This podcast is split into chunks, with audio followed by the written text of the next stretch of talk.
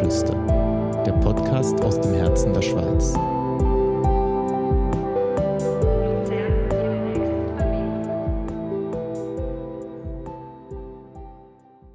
Wohin ich mich aus meinem Hause wende, bin ich von einer wahren Wunderwelt umgeben. Ich kenne keinen schöneren Ort auf dieser Welt, keinen heimischeren als diesen. Das schreibt Richard Wagner über sein Landhaus in Luzern. Der berühmte Komponist lebte in den 1860er Jahren hier direkt am Vierwaldstätter See. Grüße miteinander und herzlich willkommen zu Bergrufe und Stadtgeflüster, dem Podcast vom Luzern Tourismus. Ich bin Tamara und in diesem Podcast entdecken wir gemeinsam Geschichten aus dem Herzen der Schweiz. Jeden Monat werden wir Persönlichkeiten, Besonderheiten und Traditionen aus der Region Luzern-Vewaldstättersee kennenlernen. In der ersten Serie unseres Podcasts tauchen wir ein in die Musikstadt Luzern und heute widmen wir uns dem ersten Kapitel Richard Wagners Zeit in Luzern.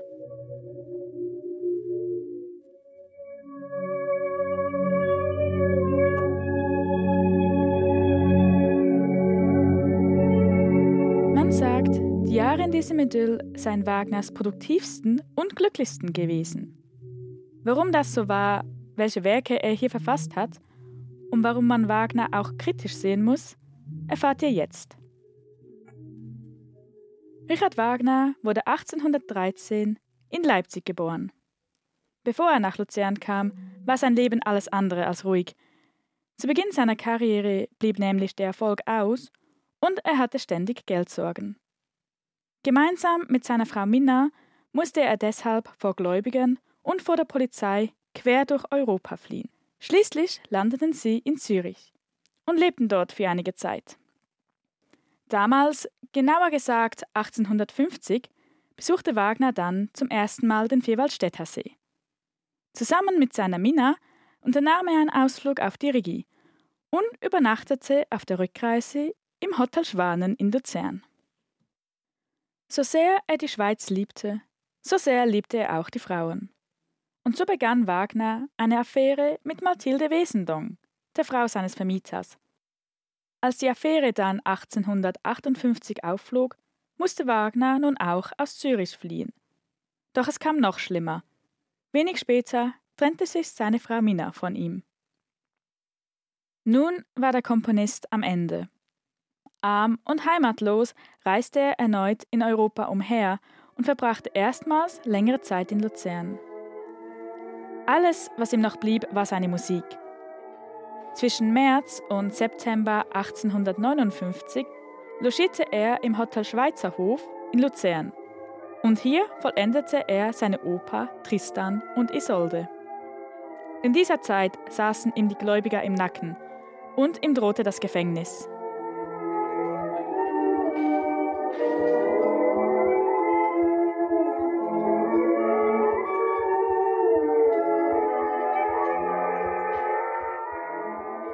Doch fünf Jahre später, im Jahr 1864, endete sich Wagners Leben. Sein Retter war niemand Geringeres als der 18-jährige König Ludwig II. von Bayern, der später das berühmte Schloss Neuschwanstein bauen sollte.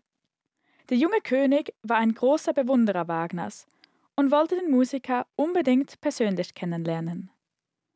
Nach dem Treffen unterstützte der König Wagner finanziell und so zog der Komponist nach München, um in der Nähe des Königs zu leben. In München begegnete Wagner dem berühmten Dirigenten und Hofkapellmeister Hans von Bülow und seiner Frau Cosima. Kurz darauf fing Wagner eine Affäre mit Cosima an. Und bereits ein Jahr später kam ihre erste gemeinsame Tochter Isolde zur Welt. Isolde wurde allerdings nie offiziell als Kind Wagners anerkannt. Der Skandal um die Affäre und der Vorwurf, Wagner nützt den König finanziell aus, führten zu Protesten in der Bevölkerung. Um sein Volk zu beruhigen, war Ludwig II. gezwungen, Wagner aus München zu verbannen. Das war 1866. Die Verbannung führte den Komponisten wiederum zurück nach Luzern. Bei einer Schifffahrt auf dem Vierwaldstätter See entdeckte Wagner dann das Landhaus Triebschen. Es war und ist auch heute noch ein herrschaftliches Anwesen, umgeben von einem großen Park und direkt am See. Zwei Wochen später, im April 1866, zog Wagner hier ein. Der Komponist baute das Haus nach seinen Vorstellungen und Wünschen um. So schuf er sich sein Idyll, wie er das Haus gerne nannte. Die Miete, die Umbaukosten und das Personal zahlte dabei König Ludwig II. Wagner und er blieben trotz der Verbannung immer noch sehr gut befreundet. Der König besuchte Wagner gar mehrmals in Triebschen und kam so auch am 22. Mai 1866 zu Wagners Geburtstag vorbei. Es war ein Überraschungsbesuch, aber Wagner war darüber nicht besonders erfreut. Eigentlich hätte sich der König entscheiden müssen, auf welcher Seite er im preußisch-österreichischen Krieg kämpfen würde. Stattdessen aber floh er nachts inkognito aus München und reiste mit falschem Bart nach Luzern. Der König plante abzudanken und sich in Wagners Nähe niederzulassen. Das gefiel diesem aber gar nicht, Wer sollte dann für ihn aufkommen und sein Meisterwerk, der Ring der Nibelungen, finanzieren? Um Ludwig von seiner Idee abzubringen, unternahm Wagner daher mit ihm einen Ausflug nach Alpnach und Stanzstadt. Mit Erfolg. Der König änderte seine Meinung und kehrte zwei Tage später nach München zurück. Einen Monat nachdem Wagner in Triebschen angezogen war, folgte ihm seine Geliebte Cosima von Bülow, Anfangs war sie nur zu Besuch und kehrte immer wieder zu ihren Töchtern und ihrem Ehemann nach München zurück. Schließlich aber entschloss sich Cosima mit ihren Kindern ganz nach Luzern und zu Wagner zu ziehen. Im Jahr 1867 kam dann im Landhaus die zweite gemeinsame Tochter Eva zur Welt.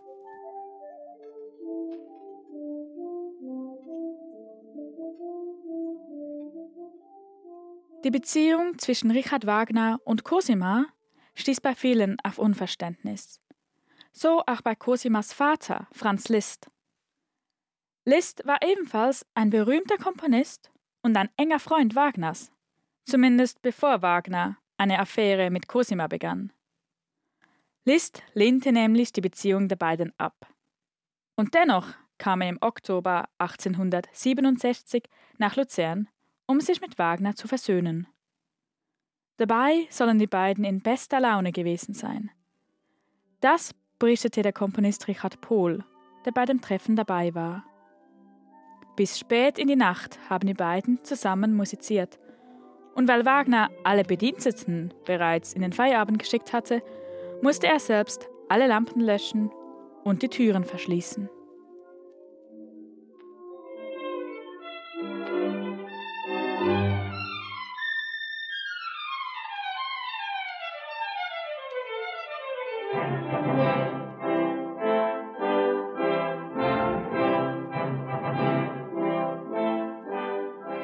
Neben König Ludwig II. und Franz Liszt war auch der Philosoph Friedrich Nietzsche häufiger Gast im Haus von Wagner.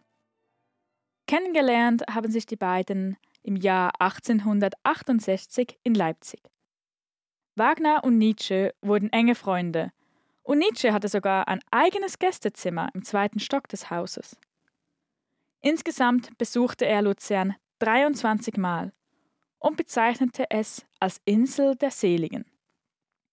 Wagner und Cosima luden ihn zu Weihnachtsfesten und Geburtstagen ein. Später aber wandelte sich die Beziehung von Wagner und Nietzsche, und die beiden wurden zu Rivalen. Wagner war auch mit Einheimischen befreundet, zum Beispiel mit dem Luzerner Architekten Josef Placidus Segesser von Bruneck. Mit ihm besprach er Pläne für ein Festspielhaus auf dem See oder auf dem Dietschiberg bei Luzern. Allerdings lehnte der Architekt diese Pläne ab. Es sei eine nicht umsetzbare Illusion und lediglich eine Schwärmerei von Wagner. Wagner genoss sehr die Natur und die Nähe zum See auf Triebschen. Er schätzte vor allem den Blick auf das Wasser und beobachtete am frühen Morgen die vorbeifahrenden Schiffe und Boote. Zu seinen Lieblingsorten in der Stadt gehörte das Löwendenkmal und sein Stammlokal war die Bierhalle Tübeli. Sie ist heute ein asiatisches Restaurant. Inspiriert von dieser idyllischen Umgebung begann Wagner das Siegfried-Idyll zu schreiben.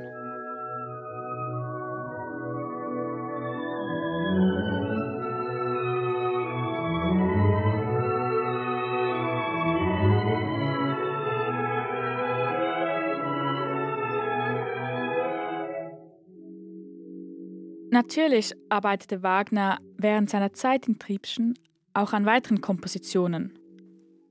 Hier vollendete er die Meistersinger von Nürnberg und den Siegfried. Und er arbeitete weiter an der Götterdämmerung, um seinen Ring der Nibelungen zu vollenden.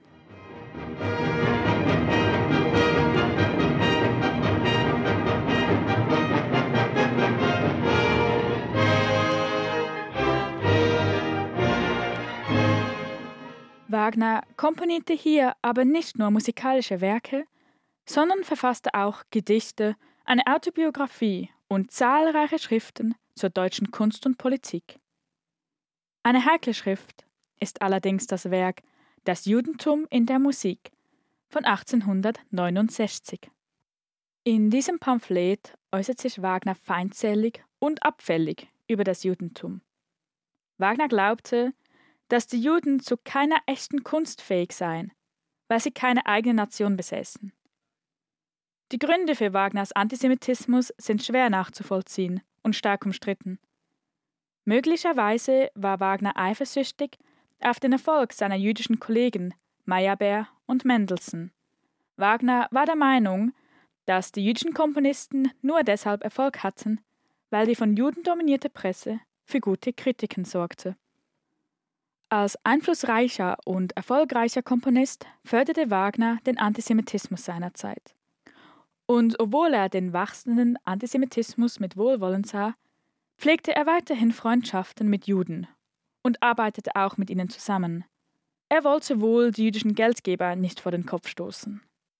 Auch Cosima, zwei seiner drei Kinder und später weitere Nachfahren teilten Wagners antisemitische Ansichten und unterstützten später die Nationalsozialisten in Deutschland. Am 6. Juni 1869 kam Wagners einziger Sohn Siegfried in Triebschen zur Welt.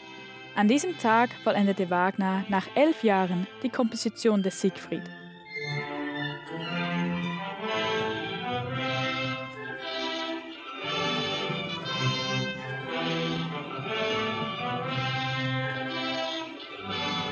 Doch es gab ein Problem. Cosima war noch immer mit Hans von Bülow verheiratet. Und so wurden alle Kinder, die sie zur Welt brachte, offiziell als die Kinder von Bülow anerkannt. Das störte Wagner aber erst, als er seinen Sohn und damit seinen Erben bekam. Damit Siegfried dann auch als Wagners Sohn anerkannt werden konnte, mussten seine Eltern zuerst heiraten. Cosima und Wagner beschlossen daher, die Geburt ihres Sohnes vorerst geheim zu halten. Und so bat Cosima neun Tage nach der Geburt in einem Brief an ihren Mann um die öffentliche Trennung und das Sorgerecht der gemeinsamen Töchter. Bülow willigte ein. Schließlich war er ein großer Bewunderer von Wagner. Mehr als ein Jahr später, am 18. Juli 1870, wurde die Scheidung vollzogen. Und nur drei Wochen später heirateten Wagner und Cosima in der Matthäuskirche in Luzern.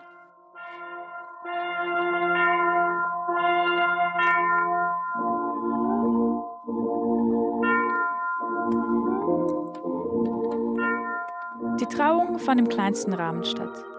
Neben dem Brautpaar und dem Pfarrer waren nur die zwei Trauzeugen anwesend.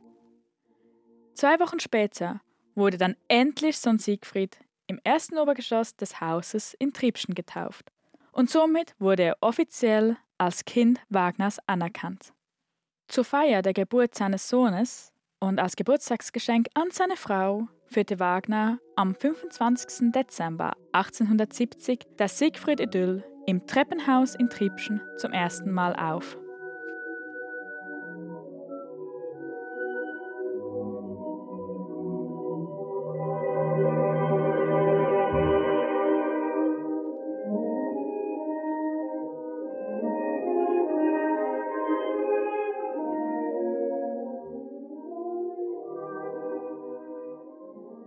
Die Zeit in Triebschen nähert sich dem Ende.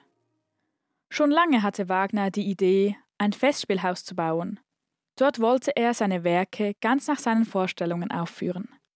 1871 fand er dann den idealen Standort in Bayreuth in Deutschland.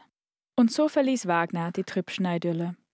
Im April 1872 zog er aus dem Haus aus. Eine Woche später folgte der Rest der Familie. Der Abschied fiel schwer. Am 28. April notierte Cosima in ihr Tagebuch Abends langes Durchwandern von ganz Triebschen. Mit Dank gegen die Gottheit erfüllt, die mir ein solches Glück hier gewährt. Alles war hier schön, selbst das Schwere.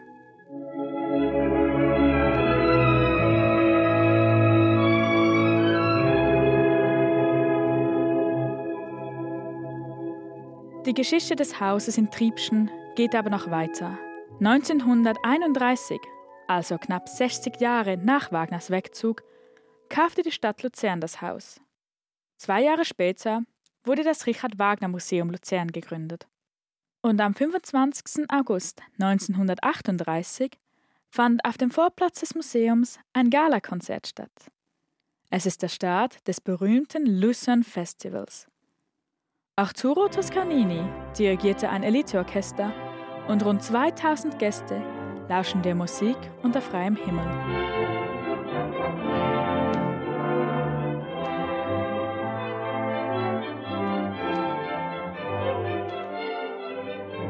Und auch heute noch lebt hier die Musik. Im Sommer gibt es bei schönem Wetter nämlich mehrmals pro Woche ein kleines Konzert auf dem Vorplatz des Museums. Im Richard Wagner Museum erfahrt ihr außerdem anhand von Fotografien, Gemälden, Partituren und Briefen mehr über Wagners Leben, seinen Werken und der Kritik an ihm. Den Link zum Richard Wagner Museum und weitere spannende Infos zum musikalischen Leben in Luzern findet ihr in der Podcast-Beschreibung. Nächsten Monat nehme ich euch mit auf eine Reise hinter die Kulissen des KKL Luzern. Ich bin Tamara von Luzern Tourismus. Vielen Dank fürs Zuhören und bis zum nächsten Mal.